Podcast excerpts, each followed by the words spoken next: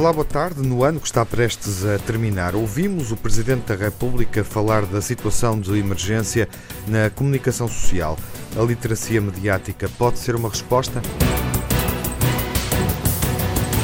O Presidente da República, quando marcou presença na cerimónia de entrega dos Prémios de Jornalismo Gazeta, salientou que há uma situação de emergência em Portugal. Eu ando a ver de ano para ano um fenómeno a aprofundar-se a aprofundar-se e a criar problemas já democráticos, problemas de regime. Marcelo Rebelo de Sousa focou a responsabilidade do Estado para lidar com um problema que é democrático. E a grande interrogação que eu tenho formulado a mim mesmo é a seguinte: é até que ponto o Estado não tem a obrigação de intervir? A intervenção do Presidente da República, Marcelo Rebelo de Sousa, é tema de análise neste ouvido crítico com o Manuel Pinto, da Universidade do Minho. Boa tarde, Manuel. Muito boa tarde.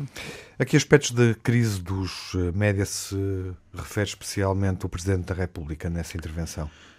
Bom, eu penso que se refere sobretudo a áreas do jornalismo que têm estado um pouco comprometidas com a crise da transferência e da transição para, para o digital, não é? com a dificuldade de encontrar modelos de negócio que sejam uh, convidativos para as empresas e que não as coloquem em situação complicada, levando-as muitas vezes a ter de prescindir de jornalistas, de, de recursos, de capacidade de cobertura do país, e nomeadamente uh, a imprensa regional de proximidade, os média de proximidade que uh, se veem muitas vezes com grandes dificuldades e, portanto, isto acaba por ter consequências do ponto de vista da capacidade de presença e de representação da realidade portuguesa.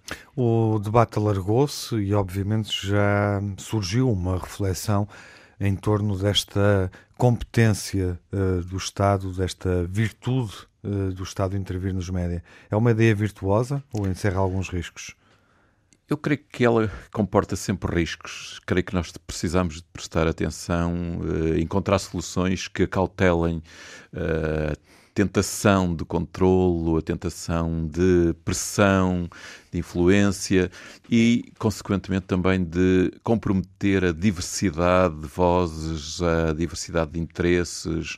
Eh, e, portanto, eu creio que é uma matéria delicada, mas uh, temos que pesar os prós e os contras. E, neste momento, nós podemos estar diante de uma situação em que o direito à informação que os cidadãos têm e que está previsto na Constituição esteja a ser comprometido por uma dificuldade de resposta numa fase particularmente aguda da transição para o digital. Uhum.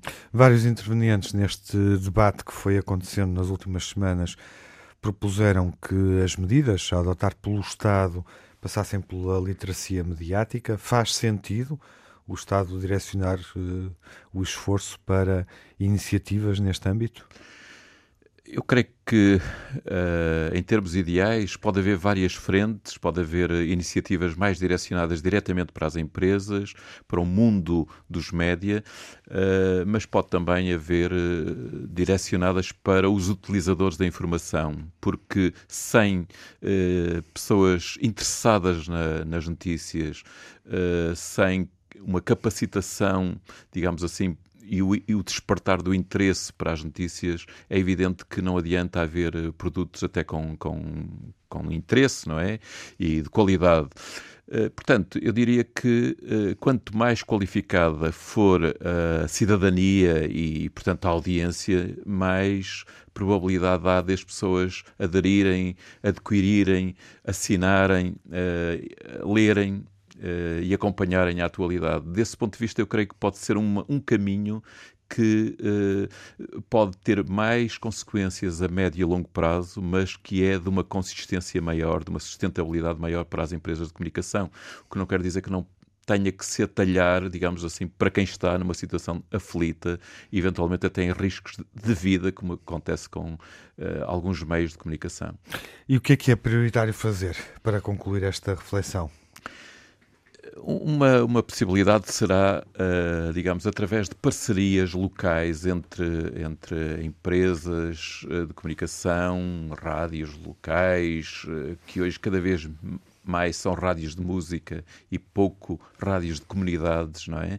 Uh, de jornais também, plataformas digitais que entretanto surgiram já com a net, que, que se articulem com atividades uh, culturais e educativas das escolas e dos agrupamentos escolares, uh, a possibilidade, por exemplo, de facultar a preços baixos ou até de uma forma gratuita acesso a assinaturas de jornais digitais, de facultação de materiais jornalísticos para apoio a atividades letivas e, e, culturais das escolas. Enfim, há aqui uma série de, de, possibilidades, algumas delas já testadas em outros países, que uh, poderiam ser um caminho para despertar um maior interesse da parte, sobretudo, dos segmentos mais jovens do, da nossa sociedade.